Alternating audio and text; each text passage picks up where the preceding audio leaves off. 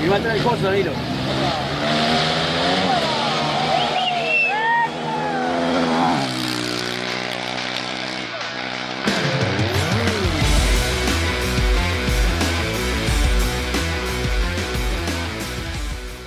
Rally Talk, dein Offroad Racing Motorrad Podcast. Hier gibt's alles zum Thema Rallye, Enduro und Offroad Racing.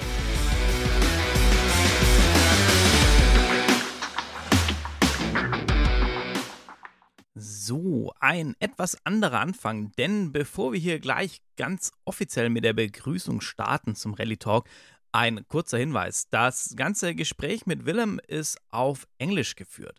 Wer sagt, hm, Englisch ist nicht so mein Ding, der kann zum Ende oder am, einfach ans Ende des englischen Parts skippen.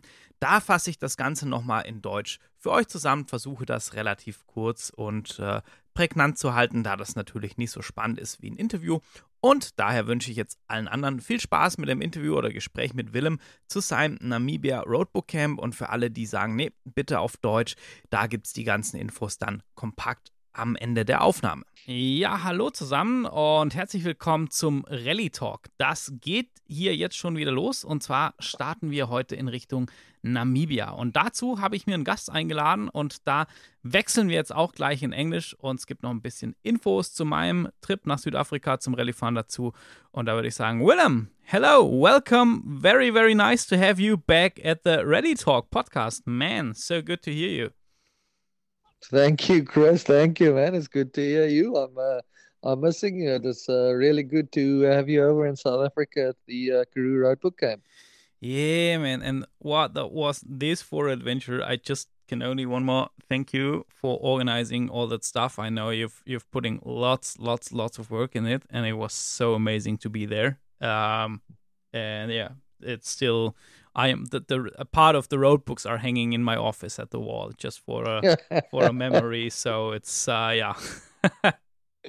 no, it's only my pleasure. You know, it is it is so wonderful to see so many people there this year that was doing it for the first time, um, and that growth and that experience over. I mean, it's even only three days, but you know, to to, to see people arrive there um, and then leave with the confidence and with the experience of okay i actually did this thing.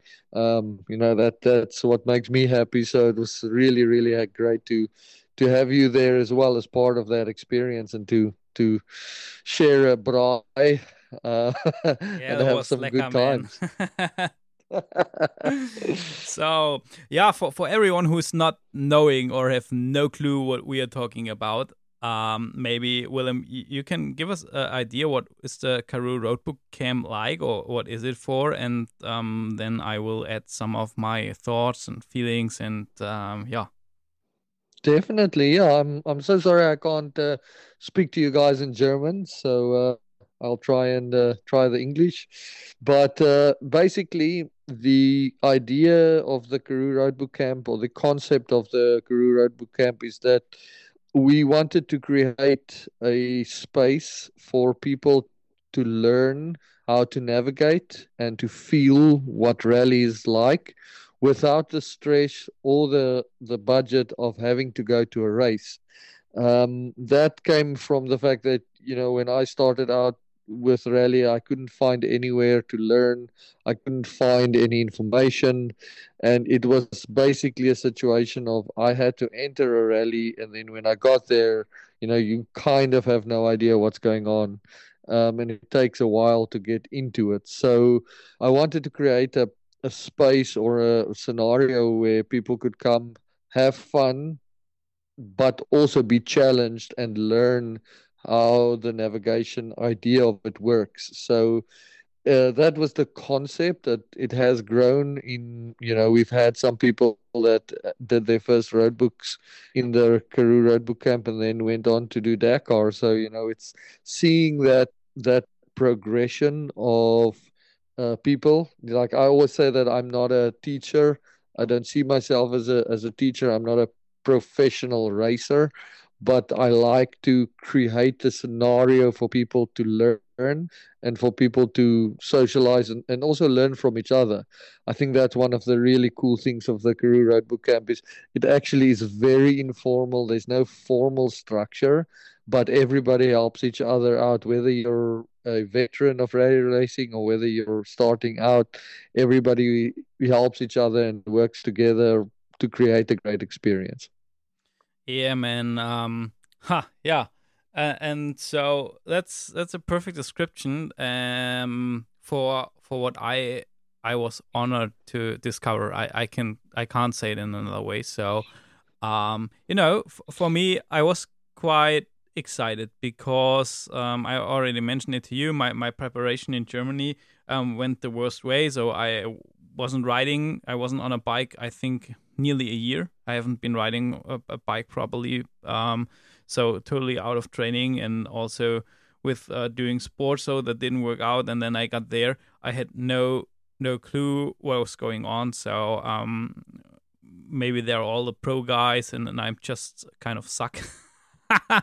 and or, or, what's going on at, at least and um, for me there there were a few lessons to learn but but first things first the, the camaraderie and, and the welcome I mean, mm-hmm. wow, that, but, that was from the from the first beginning. It was just just there. It was super amazing. Mm-hmm. But you certainly didn't suck. I think I, am I'm, I'm I'm sure you saw that. that no, uh, I mean even even was not training for a year, you did very well. So yeah. that uh, I'm I'm sure that how that that goes to show that you know it's it's it's uh, it wasn't as bad as as you thought it was going to be hopefully. No totally. It, it was it was much better. And um, what you mentioned um, at the beginning so that that you tried or the idea was to give you the, the feeling what it's really like um, and to do it in in three days. And and for me you you totally nailed it. Um, because on a, on a first step uh, all the rally game for me is is the camaraderie. Um, of mm-hmm. racing. It's yeah, we if you race, you you it's about time and it's about competition, but but it's not like these tough elbow and and if you go on the ground then I just hit the throttle and go. No, we we help each other. We take care of each other.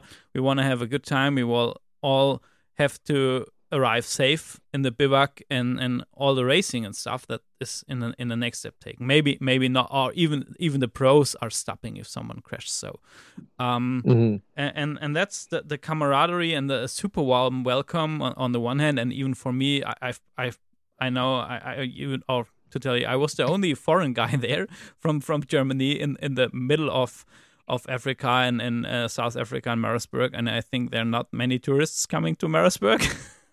no, for us it was like having a celebrity. Yeah, yeah, but, but but it was super cool, so nice, everyone. And um, then you you I mean, we we got the whole rally feeling there for me um, because it was exhausting for me. Um, it was terrain I've never been ridden, and um, I've been telling people around here in Germany, if I had seen everything I have to go and ride there, maybe I would have uh, taken the decision or made the call that, that I'm not going to write it because I would oh no it's it's it's too hard. It's it's uh, it's I can't do it. And um, mm-hmm. and that's the thing. I mean all the stories from rally we love is is to hear if, if someone really um, is uh, is reaching much more or achieving much more what the person ever could thought or he's going to, through the tough times. I mean that's that's the the crazy decision uh, stories only dakar can ride we say and and and we love to tell and share and I mean, it was mm-hmm. not Dakar and it was only three days racing, but but for me it was a bit like that. So I totally mm-hmm. discovered to to um, go much more further than I expected from myself, and that was a really really cool experience. I had to deal with um, my mind playing tricks on me, you know, being on ten hours on the on the bike at, at the second stage. Most of the day, mm-hmm. I was alone on my own in, in these super wide spaces, which I've never been ridden before. These all were man, that was so crazy experience. And we had we had the chilly mornings. It was like freezing in the morning, and you've been on a bike the first hour, everything was cold, and then it's getting hot, and so so it was all like it was like a like a Dakar in a nutshell for me, and it was an mm-hmm. amazing experience, and and I lo- I loved it. So I'm I'm addicted mm. now for rally. and and I was afraid definitely... in the beginning. Maybe I go there. I've never written a road book, and maybe I'm thinking about a first 30 Ks. I don't like it at all. I, I want to go back mm. to road riding, but it didn't happen. Mm-hmm. well, I think I think that's one of the cool things of why we do the camp is so that people can get that feeling and just like you say, you know, you, we do have people that come and do it and they say this is not for me i don't like this. I like adventure riding or road riding and they go back and do it. So i think that is the beauty of the scenario is that you you know it creates a scenario where you can see and taste it without having to pay you know thousands of euros to go and enter a race. You can do it on a on a low budget and see whether you like it. And now, as you say, the bug is bitten, and I, and I can tell you, very few people are on the opposite side where they don't like it. But you know, now that you know, now you have the surety in your heart and in your mind that okay, I like this. This is what I want to pursue. Um, and then, like you said earlier, it you know it becomes like a drug. Um, part of what we do is you know we kind of do throw you guys into the deep end as far as the difficulty of the riding is concerned. And to me, that is des- by design because you know the only way you learn is, is through when things are difficult but we make it so that as you said it's not undoable and the beauty for me of that is you know those are the scenarios where you get stories to tell. You know, nobody has a story to tell if everything goes well. But um, there's now a famous video of, of you push, pulling your bike up the the mountain, and you know those are those are the those are the memories. You know, and and I think that was the uh, that was one section of an entire day but you don't remember you remember but it's a question of the memorable part the part that sticks out yeah, yeah. was that time where you really struggled so yeah. we try and balance making memories with the difficulty if that makes sense um, so yeah that is i mean i i think that creating an intense situation that's not too difficult is actually we try to get that balance and it's really good to hear from your side that that you feel that was achieved and that was your experience so yeah. that's exactly what we go for and it, it was also interesting about learning what uh, about this rhythm because you hear a lot of the rally drivers and they talk about the rhythm um, and if mm-hmm. if you never done it before um, th- then you have no clue what they mean um, mm-hmm. But but for me, it was interesting to learn that I was always thinking about rhythm is about riding the bike and road book. But now I, I discovered, or at least I discovered for myself, that it is much more. It it starts um, with your breakfast. So it, it was mm-hmm. it was like, and I was really really um, thankful to have some experienced guys, or mainly uh, Garrett, uh, who was taking so super nice care of me and, and showing me all the tricks around, um, because he is also a lot of experience. So it starts with the breakfast, packing your stuff, um, how you prepare your gear when you before you go to bed, and, and all. And then and, exactly. and I mean, we had we had a very nice time. We had our nice evenings, ha- having a cold beer at, at the at the fire and so on. So it it was quite much more relaxed, as you mentioned, like like a like a serious race. But I also went through all this all this um, rhythm stuff, preparing my kit, going to the drivers' meeting, um, checking your road book, and I've been on paper, so I had to mark my road book every every night.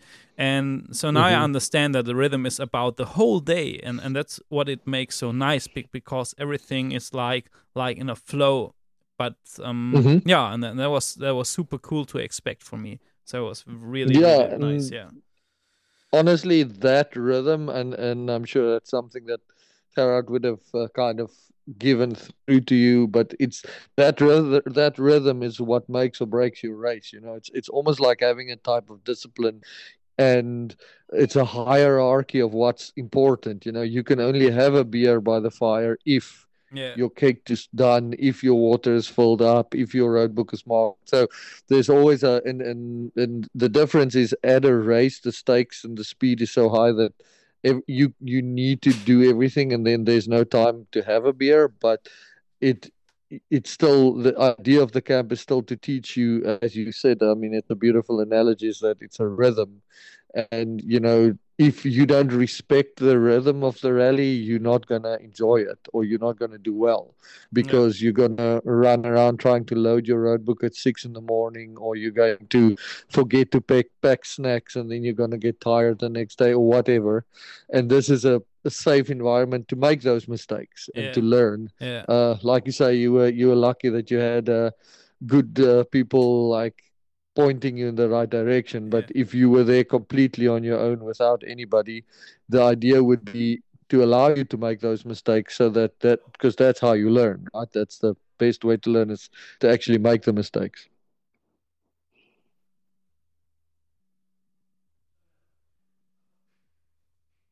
Hello.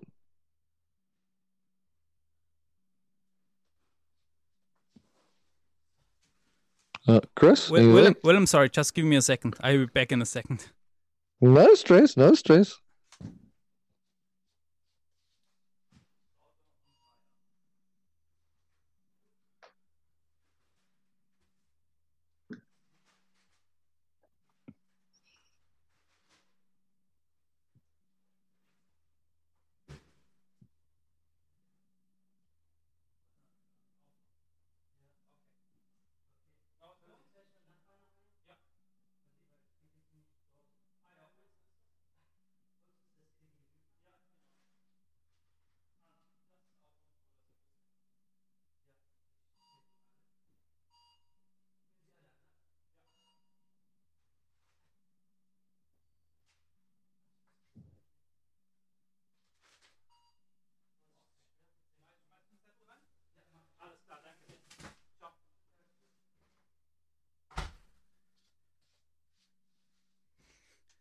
Oh man, sorry, this poor Amazon guy cried for help.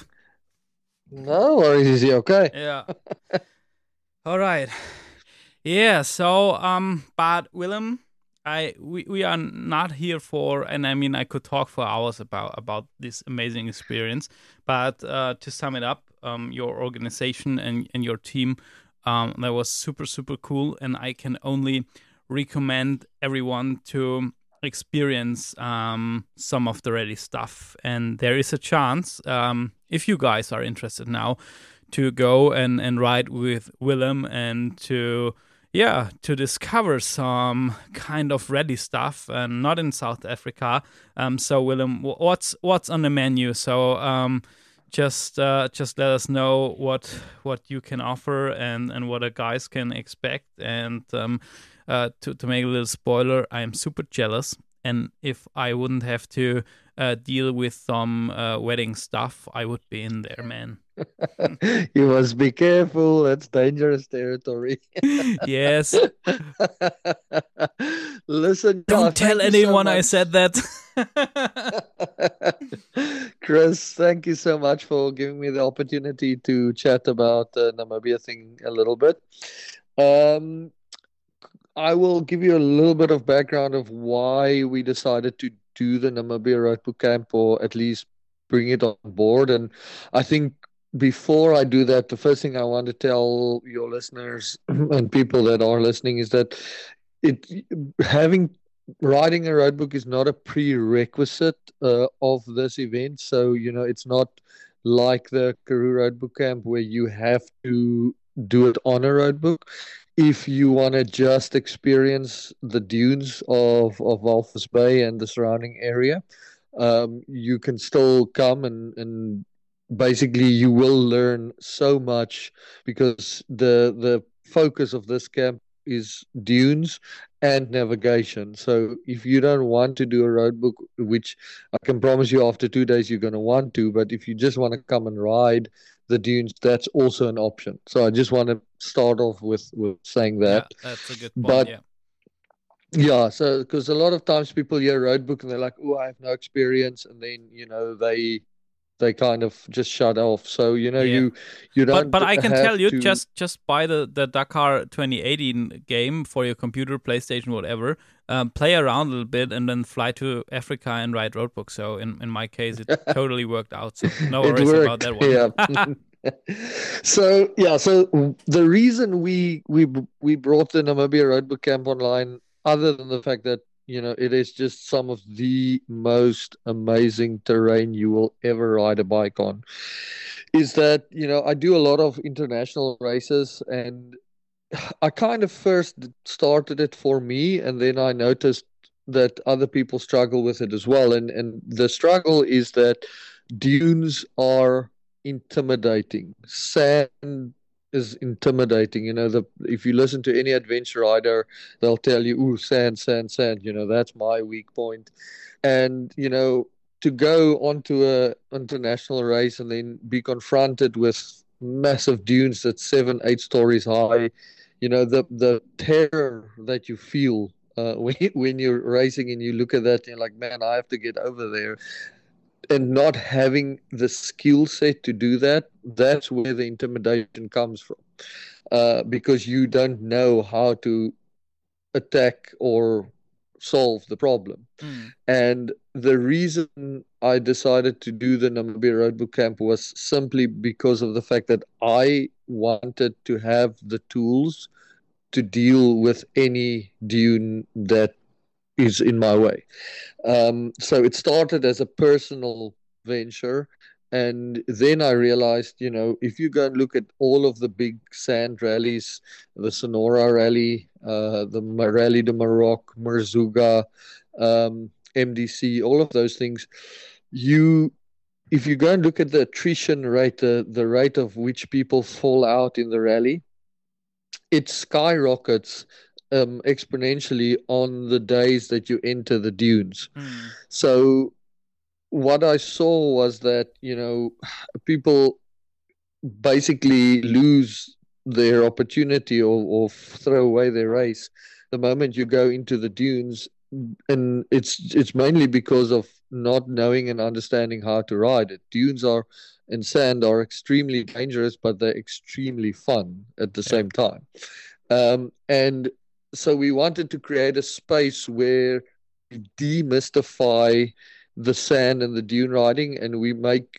people understand that it's not so intimidating um, and that if you have the right tools you can conquer the sand. Um, it's obviously a learning experience. You know, dunes in Saudi are different to dunes in Abu Dhabi, which are different to dunes in Mexico, which will be different to the dunes in Namibia. But the concept of how to deal with them, that that's what we're focusing on.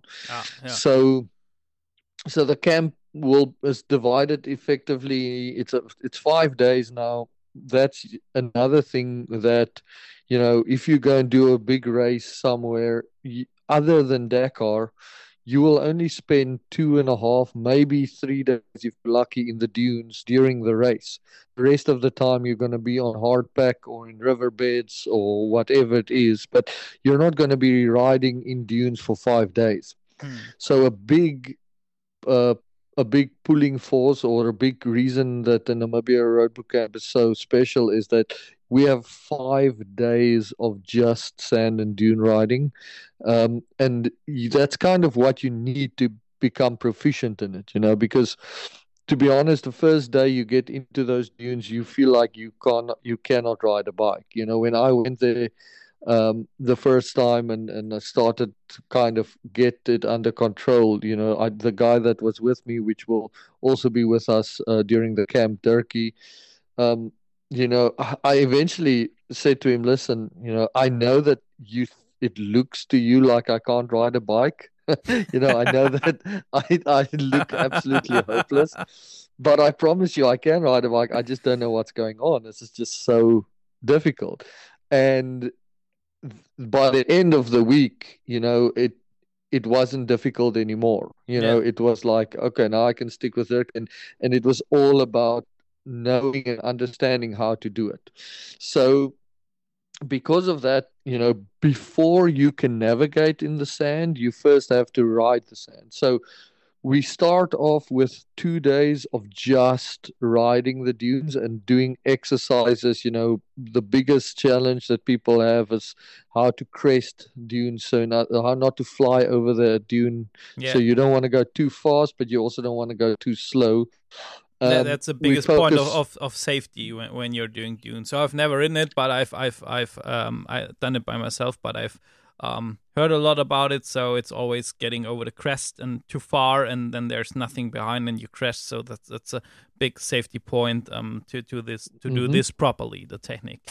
Exactly, and then we focus a lot on energy conservation in the sense of you know you're going to put your bike down um, and mm. you know the one thing that i've learned is that once you've put your bike down in the dunes, it's over in the sense of you start expending way too much energy and then you get tired. So, the key of the first two days is how can I not waste energy? What do I do when my bike cannot get up the dune? How do I deal with it in the in the most energy efficient way mm-hmm. so that I don't get tired? and so that I'm not intimidated. When I get up the dune and I see I'm not going to make it, what's my options? Do I turn around? Do I keep on trying? When do I decide to quit? Like when do I decide to abandon uh, the the climb without being stuck? Because yeah. the worst thing you can do is try and get up the dune, get stuck, and then fall over, and then you roll down the dune, and your bike is halfway up the dune. Oh man! Um, yeah, yeah. So you know that that kind of thing. So so it's all, and it's not again. It's very much like the Karoo Road Book Camp, where it's not formal training. It's not like you have to do this and that. We go out as a group of five or six riders and we just ride together and we look at the way that you ride. And like i say i am not an instructor. Um, Dirkie has ridden uh, he's lived there his whole life. He grew up in the dunes and he's raced professionally in south africa and america. He's, he's extremely good at you know, helping people understand how to ride the dunes. So, yeah. you know, at no point is it like, oh, it's a classroom and you have to do this and you have to do that. We go out and we ride and then we talk about it. And that's one of the nice things because you get the opportunity to say that, oh man, I'm struggling with this, or I want to learn this. Or last year we had a guy there, um, Nick from Spain. You know, he he wanted to jump. He wanted to learn how to jump a dune. And you know that wasn't that's not really something that's in the let's call it syllabus or in mm. the plan. But he could say that oh yeah i've always wanted to jump a dune you know? And that's like okay yeah, let's let's do it in a in a safe way. Um and you know so it's like one of those things where we create the scenario to make yourself better but also to learn. Yeah. um and so that's the first two days. We just ride um, in the sand, in the dunes. We and uh, we learn how to also go over down a dune at speed. Um, all of that stuff, and then to, then to, we step. I don't want to interrupt you, but um, you mentioned the no, point no, with please. the energy efficient stuff, and that's um, one thing I discovered at the Karoo Road Book Camp as well. So I learned so much about my body, uh, how to mm-hmm. maintain mm-hmm. my body during the day.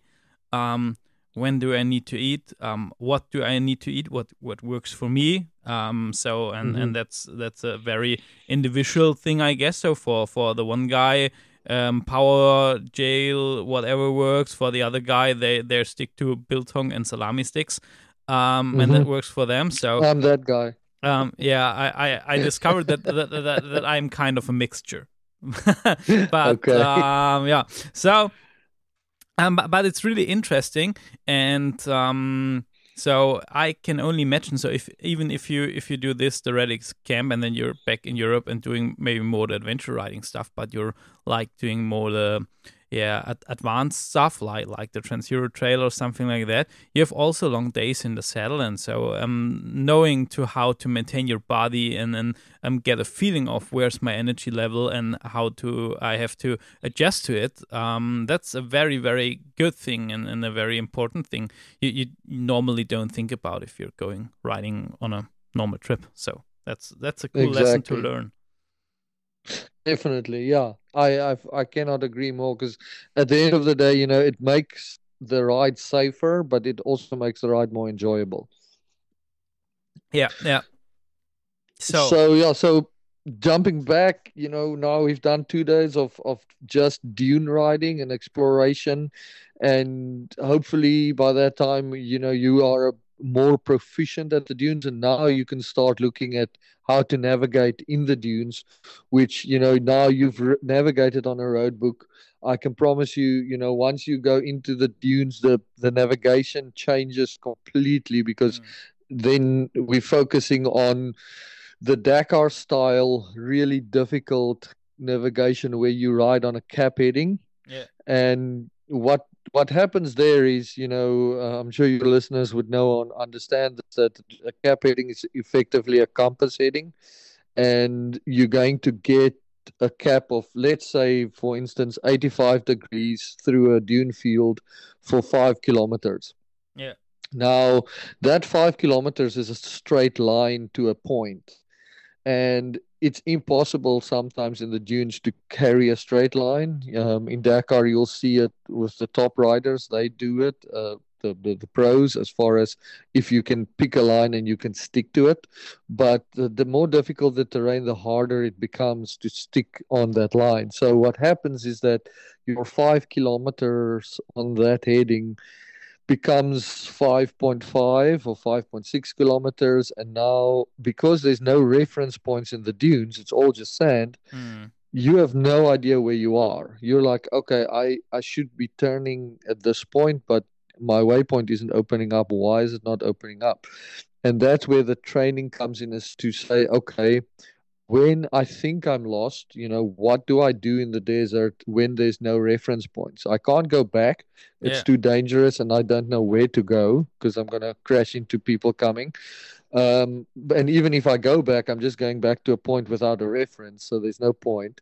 I need to find this specific waypoint where I'm now, and I think I'm here. So then we deal with the more advanced stuff, which is like, you know, creating a grid system to pick up the waypoint, or in most cases, 90% of the time, you, the rider stops short of the waypoint. So they get to the distance and they think, okay, this is where the waypoint is, and they don't really account for the extra distance that they rode. Yeah. So if you just ride 500 meters further, and then the waypoint yeah. will be there. And then you've got a yeah. kind of kind of opening radius from 200 meters. Then maybe it's just just another 100 to go, and and, and the exactly. waypoint would open up. So yeah, but it can yep, drive you crazy. Exactly. Oh man, that, that sounds that sounds so. Mm. so that I would is, love to so go there, man.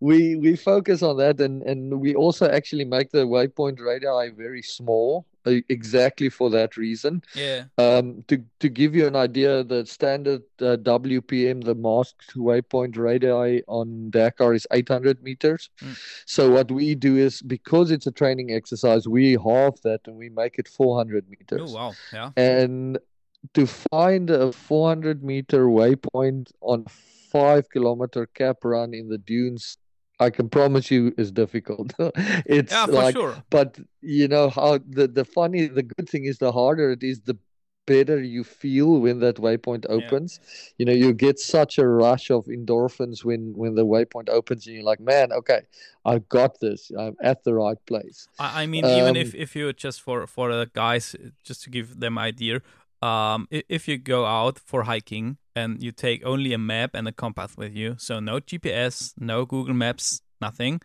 and then just navigate and then try to hit a point exactly by by a by a compass course. So that's mm-hmm. not that easy, even if you're walking through a smooth terrains and you have a little bit of forest or a small lake, you have to cross there, and then you're off off the track.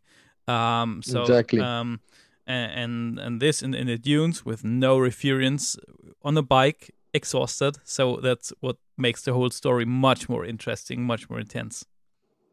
Definitely. And you know that's the thing that we want i mean if if you want to come just for the riding experience you're going to be a better rider if you're coming for the navigation experience you know we want you to leave there knowing in your heart that when I go to a big international rally, I'm not going to find anything that's going to intimidate me because the I've done the most difficult part here in Namibia. Yeah. So that it's we I don't know you, if you guys have rugby in uh, Germany. I don't think so. No, but, no. Yeah, but you know you could we can equate it to football or to soccer. You know, there's this famous story where um, in the rugby players or let's say the football players, uh, what they did is they train. Uh, they don't cut the grass on the pitch.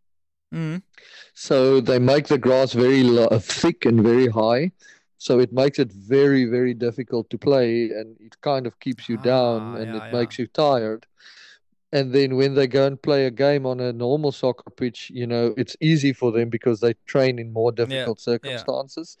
Um, and that's exactly what we are trying to do with the roadbook camp by making the navigation harder.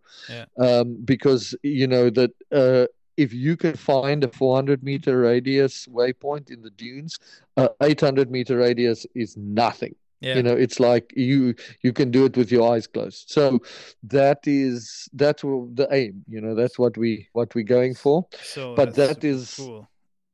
Yeah, and that is but that is so. Imagine that in the setting of on your side on your left side or right side, depending on which side you're on the dunes, you actually have the Atlantic Ocean. Um, so you have this like really nice cool breeze coming off the ocean, and then you just have a dune field, which is the Namib Desert, that just stretches out for hundreds of kilometers oh, into man. the distance. You know, and it's just, it's it is really, uh, without a doubt, one of the best places I've ever yeah. ridden a bike um, and the quality of the dunes, the quality of the sand is so good. And so when you get it, when everything f- clips into place or falls into place, and you in in the time you spend on the bike comes to fruition, it is an amazing feeling because then you get that feeling of surfing the dunes mm. and understanding how it works. So ah, yeah. we we really focus on that, and you know we're not going too hard. It's it's five days, but especially in Walvis Bay, you have uh, the wind come up most afternoons, not every afternoon. So the plan that we have, or the way that the course would look like, is that you know we'll go out in the mornings and we'll ride, and then in the afternoons what we'll do is we'll sit down and we'll discuss the day's riding because we, it, it gets so bad i mean one of the videos I, I posted we were in a windstorm where you can't even see the guy ahead of you so because the yeah. wind comes up in the afternoons we'll most probably focus on theory or at least discussions yeah. in the afternoons and one of the things we do is we'll take your gpx track uh, of the road book, and then you know we'll discuss it. We'll say like, listen, you can see uh, this is where you went wrong, or yeah. it's clear that you lean to the left, which means when you lost rather turn right instead of left because it's clear we can see every time you lost you actually go too much mm. left instead of too much right. Ah okay. Um, so that's so, super interesting. And by the way all the information so the the link um, with more information for the namibia camp the link to the youtube playlist where you can see what what to expect um, it's all in the mm-hmm. show notes there. So just click on it enjoy and um, get your appetizer there Mm-hmm. Yeah, and if you're speaking about appetite, you know the the food in Namibia is amazing. I, I for me, it's uh, one of the highlights of going there. So um, in Walvis and Swakopmund, you know, there's really yeah. good restaurants. And, really and that's and that's and... another point. What what I can what I can tell you guys out there. So um, since I've I've met Willem in person in, in South Africa, I can promise you that you will um, discover a, a, side from Namibia, um, from the landscape, from the people you you meet, from food, from everything. You won't be able to discover as a normal tourist. So it's um, it's it's a 100% um, super nice um, adventure and experience, and it's 100% authentic. So it's just like it is what it is um, you'll I don't know um, where do the people stay? You camp there? So what we were going to do, or what we are going to do, is there's a place in Walvis uh, that we'll all stay together. So it's not necessarily one house; it's units with multiple rooms in it. So you know, we will probably rent, depending on how many people we are, we'll rent a few units, um, and then we'll all stay together, which will make it more fun. Yeah. And Yeah, I think that's nice. something that's that's important as well is that and and uh, the way that you described it chris is that you know for us it's not a it's not a commercial venture or a tourism venture. It's all it is essentially if you break it down to the basics of it is it's a group of friends that go out to ride motorbike. Yeah, um and and that's what we want to do because that's what we do. You know yeah, it's not it's not a um, corporate commercial venture. It's more something of saying like look this does cost money so we have to cover our bases. Um, but it's, for us it's about the experience yeah. not the not the commercial side of it. Yeah, I, I mean that's the way we we are getting along together, and, and, and all the other guys around there. It's just about sharing sharing the passions, making new friends, um, and yeah, hmm so so the people don't have to worry ab- about accommodation, and so maybe you can give them some info about the bikes be- because um you don't have to bring your own bike to Namibia. hmm No, not at all. So I think um, that's a really, really good point is that uh, Dirkie from Untamed Adventures has got the brand new 2023 KTM 500s. Um, I have ridden them personally. Um, it is a great choice of bike for the for the dunes. Um, so who part of the cost of the roadbook camp is is the option to rent a bike. Um, obviously, some South Africans or people that live there will bring their own bikes. Um, there is a limited amount of them available, obviously, but the bike you would ride if you rent a bike is a new 500. So, you know, it's not an old bike that you have to worry about. Um, and then we equip it with digital road books, and that makes it honestly the digital roadbook revolution is what is making it possible to do this because without waypoints opening and without waypoint validation you cannot really ride effectively in the dunes i mean Mm. you can ride you can have the experience but the to to, to practice navigation in the dunes you have to have a system such as what we're using similar to ertf Yeah, or yeah, stella um, that will open up waypoints so that you can get confirmation. And that is um, why, also why the Namibia Roadbook Camp is only happening now, is because for the first time ever, we have the technology to do it. yeah, yeah. Um, so your bikes, uh, new 23 500s KTMs, and And and um, guys, just just to hook digital in, roadbooks. be- because you, you don't have to be afraid of the 500 um be- because so in, in germany it's just like oh 500 it's just just a bike that's a fire breathing dragon who wants to eat you alive um Mhm. but but the the new i've talked to a lot of guys riding them but but the new um bikes with um fuel injection they are Mhm. really nice to ride they have lots of power but um riding in the sand and with the dunes um that's uh that's what you need some power um Exactly. and It's and a- they are really a- good to handle so you don't have to worry about uh, getting on a 500 Definitely. I think the the idea of a 500 being a beast, you know, that comes from the 90s probably when Yeah. when the technology wasn't there.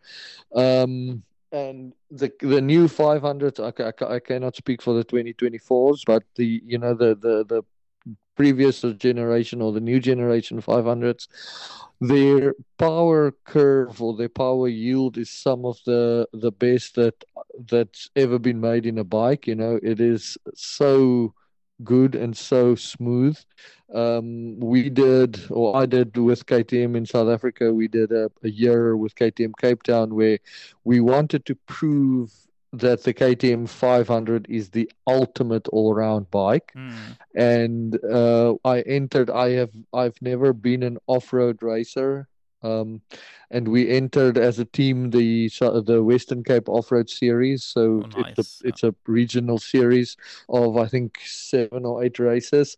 Um, back then, and you know everybody was on 350s, on 500s. Oh, sorry, on 350s, 250s. Um, there was a few 450s, but no 500s.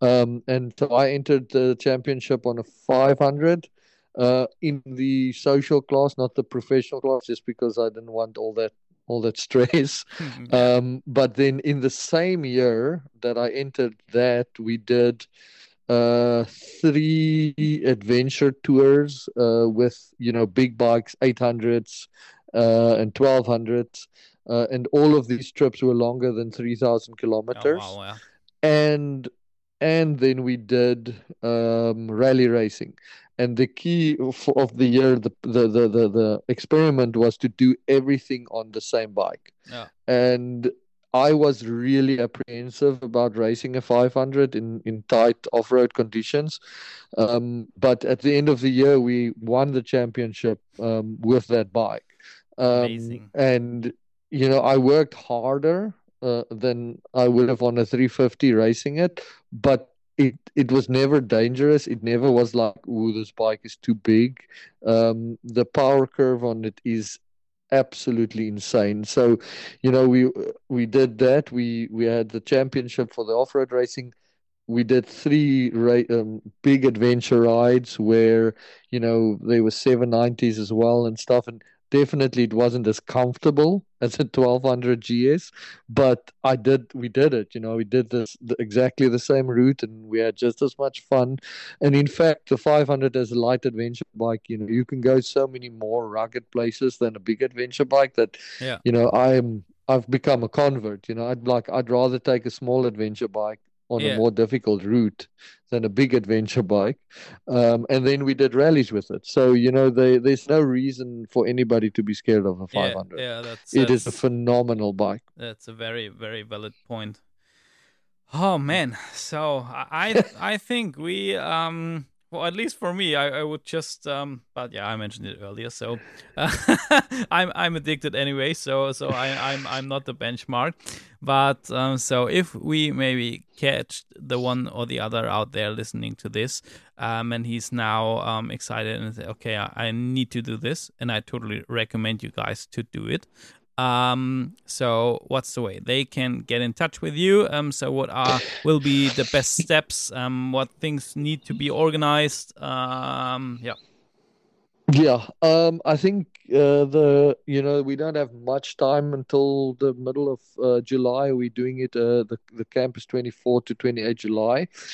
Um, it is low key, and that's why you know it's not a formal event with a big sign up and stuff. So I would say that you know the best way to do it is that if somebody is interested, um, you know they're going to have the the trip of a lifetime, and it is going to be the best riding that they will do pretty much in their life.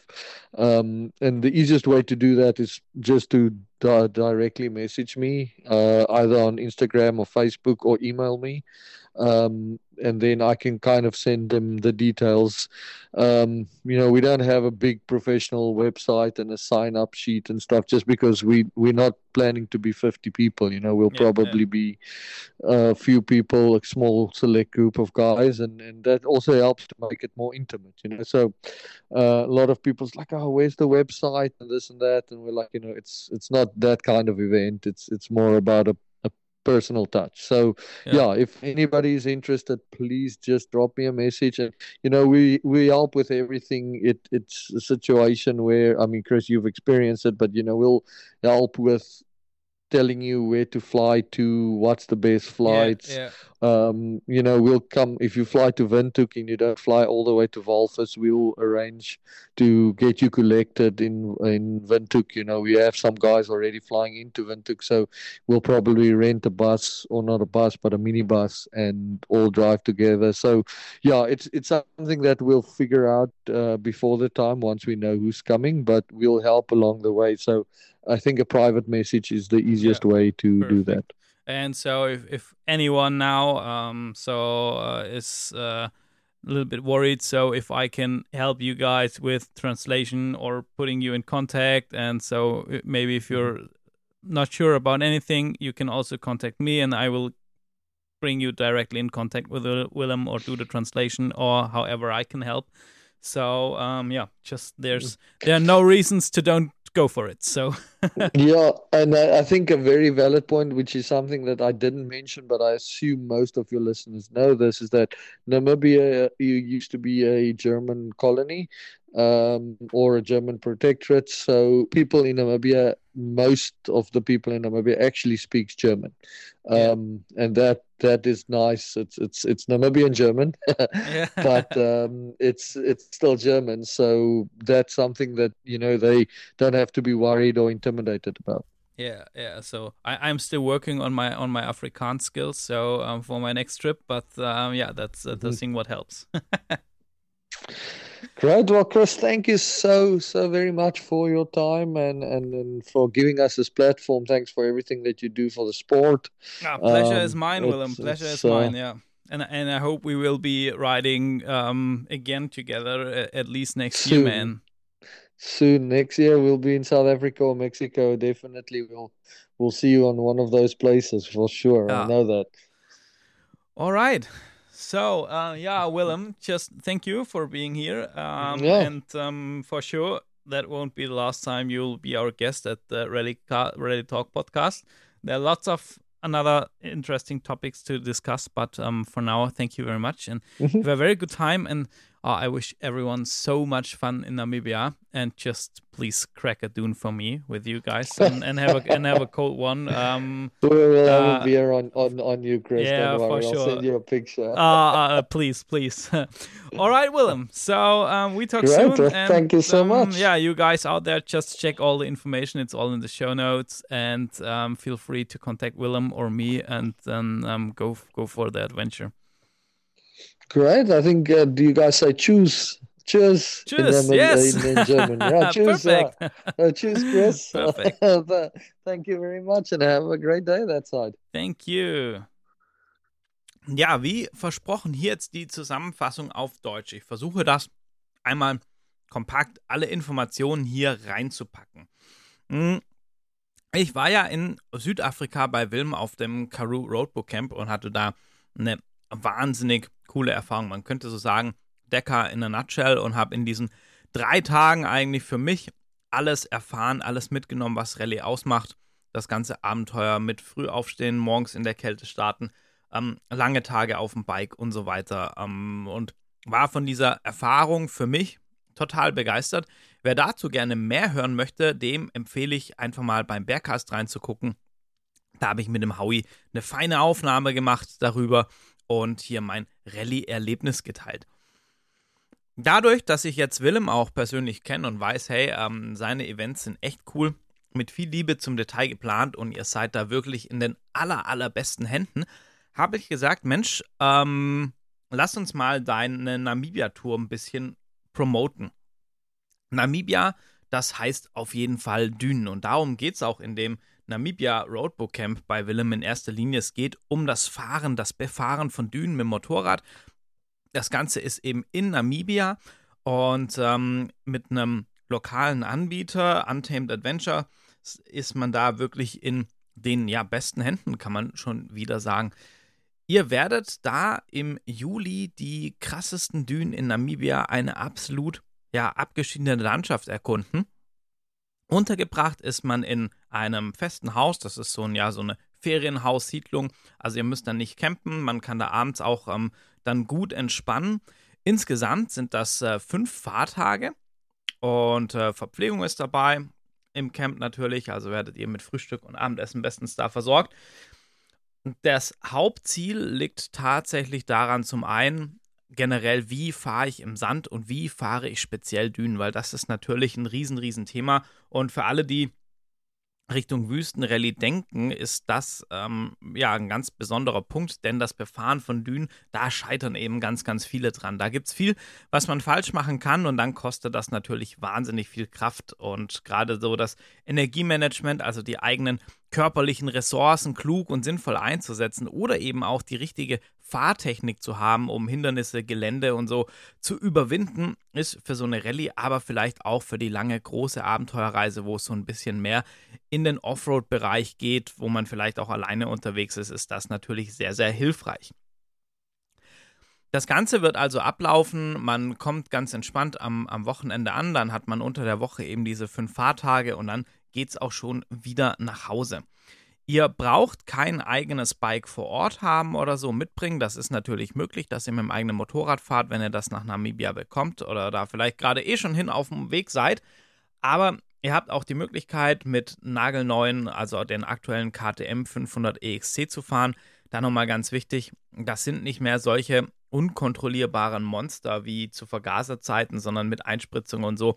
Die sind wirklich gut zum Fahren und hey, ihr seid in der Wüste und fahrt Dünen. Das heißt, habt Platz ohne Ende und ähm, könnt die Power auch gut brauchen. Also es gibt die Option auf Leihmotorräder. Die werden dann mit einem Roadbook-Tablet, also mit so einem digitalen Rallye-Tablet ausgestattet.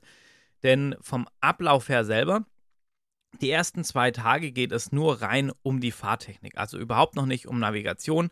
Man ist da in kleinen Gruppen unterwegs. Generell ist die Gruppe nicht so groß, das werden irgendwo so zwischen sechs und zwölf Leuten maximal sein.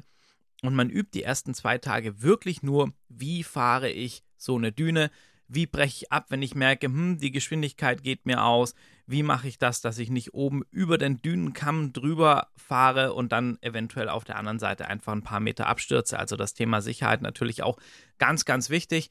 Was mache ich, wenn ich stecken bleibe und so? Also das Thema effizient fahren, effizient das Motorrad, effizient den eigenen Körper einsetzen in der Düne natürlich ganz, ganz wichtig. Und ähm, es ist dann geplant, eben immer die Vormittage zum Fahren zu nutzen und dann, wenn es richtig heiß wird, dann eher wieder im Camp zurück zu sein. Da wird das Ganze dann entsprechend analysiert, besprochen. Also was hat man über den Tag gelernt, Videoanalysen angeguckt, sodass man da wirklich den maximalen Input einfach auch mitbekommt und einen sehr, sehr krassen Trainingseffekt hinbekommt.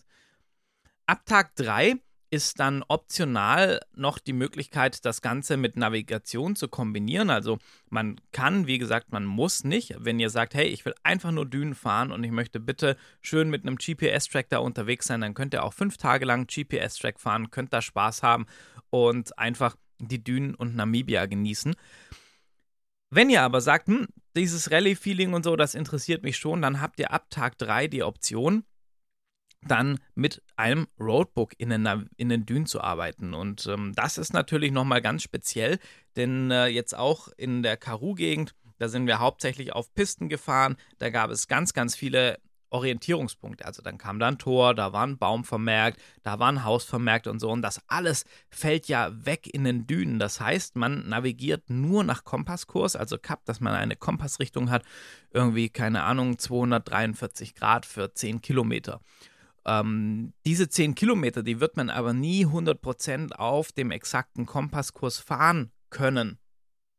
Und äh, dann geht es ja darum, den Wegpunkt zu treffen, um das auch nochmal zu erklären. Diese Wegpunkte, die haben einen Eröffnungsradius, also zum Beispiel, ähm, keine Ahnung, man sagt, na, der Wegpunkt hat einen Eröffnungsradius von 1000 Metern, also einem Kilometer. Sobald ich in diesen 1000 Meter Radius um den eröffnen, um den Wegpunkt einfahre, geht in meinem GPS eine Navigationsmeldung auf, wo dann so ein Pfeil ist und der führt mich dann zu diesem Wegpunkt. Und dann weiß ich wieder genau, wenn mein GPS mir anzeigt, okay, check, den Wegpunkt hast du erwischt, okay, jetzt bin ich richtig und kann von da aus dann zum nächsten Wegpunkt navigieren. 1000 Meter Radius, das hört sich erstmal groß an. Willem hat auch erzählt, dass sie die Radien für dieses Training nochmal deutlich kleiner gemacht haben, als es bei den tatsächlichen Rallyes ist. Also so, dass man wirklich das Maximum an Training daraus mitnehmen kann für die Navigation. Denn in der Wüste, da fallen ja natürlich unsere ganzen Fixpunkte weg. Da stehen keine Bäume, da stehen auch keine Häuser, da habt ihr keine Fahrwege, da habt ihr keine Tore oder sonstiges, an denen man sich so entlanghangeln und orientieren kann. Das heißt wirklich nur, ähm, ich fahre nach diesem Cup und auch dann Strategien. Ich müsste jetzt eigentlich an meinem Wegpunkt sein, aber nicht mal der Eröffnungsradius ist aufgegangen auf so einem, auf so einem Track oder einer Farm Road oder so, kann ich ja einfach dann zurückfahren bis zu der nächsten Stelle und weiß, okay, hier habe ich wieder meine Orientierungsmarke, da war irgendein markanter Baum, der war auch im Roadbook, da bin ich auf jeden Fall sicher und kann dann wieder weiterfahren. Aber ähm, bei den Dünen, also in der Wüste, funktioniert das nicht. Zum einen ist es wahnsinnig gefährlich, weil mir die anderen Fahrer ja entgegenkommen, auch gerade über diese Dünenkämme. Zum anderen kostet es unfassbar viel Kraft, weil ich vielleicht nochmal richtige Dünenanstiege hochmachen muss und ich verliere wahnsinnig viel Zeit. Also ganz, ganz vieles, was auf jeden Fall dagegen spricht. Und ähm, deshalb braucht man natürlich eine Strategie, muss man sich was einfallen lassen, wie man das Ganze denn umsetzt und wie man da dann vorgeht. Und all das, das lernt ihr bei Willem. Da kann ich dann natürlich auch nochmal dazugeben, Mensch, ähm, ihr werdet da eine kleine Gruppe haben, auf jeden Fall. Das ist keine Riesengruppe. Das ist auch nicht so das klassische Touri-Event, sondern ähm, gerade die Kollegen von Untamed Adventures, die sind auch aus Namibia, da ist das ganze Jahr da unterwegs. Ihr werdet da Namibia und das Land auf eine absolut nicht touristische Weise kennenlernen. Ihr werdet eine unfassbar tolle Zeit haben, weil das Ganze so unter dem Motto steht, hey, wir sind alle Rallye begeistert und es ist auch egal, ob ihr das aus Abenteuerlust, ob ihr das als Vorbereitung auf die Dakar oder was auch immer macht, irgendwas dazwischen. Ähm, ihr werdet da einfach dieses Motorradfahren mit Freunden unter Gleichgesinnten erleben in einem wahnsinnigen Land mit einer super Versorgung. Es ist natürlich auch für die Sicherheit gesorgt, also sie haben entsprechend geländegängige Fahrzeuge, 4x4s als Standby, als ähm, Rettungsfahrzeug zur Verfügung, so dass ich euch nur sagen kann, Mensch, ähm, ich bin so ein bisschen verhindert dieses Jahr. Was heißt verhindert? Einfach äh, durch äh, Hochzeitspläne und so, sonst wäre ich da auf jeden Fall dabei. Ich hätte selber wahnsinnig Lust, diese Erfahrung zu machen. Wenn ihr mehr wissen wollt, dann einfach Willem, der ist auch überall in den Show Notes vermerkt. Also ähm, über Instagram, über Facebook, über seine Homepage kontaktieren. Ich biete das auch super gerne an, wenn ihr sagt, Mensch, ich bin mir mit dem Englisch dann nicht so sicher oder so für die Erstkontaktaufnahme vielleicht. Sprecht auch sehr, sehr gerne mich an. Also ich stehe da wirklich zu 100% hinter der Sache und vermittle da gerne den Kontakt, dolmetsch ein bisschen, ähm, helfe euch so gut ich kann, was ich kann, dabei zu organisieren, um euch in die Wüste zu bringen.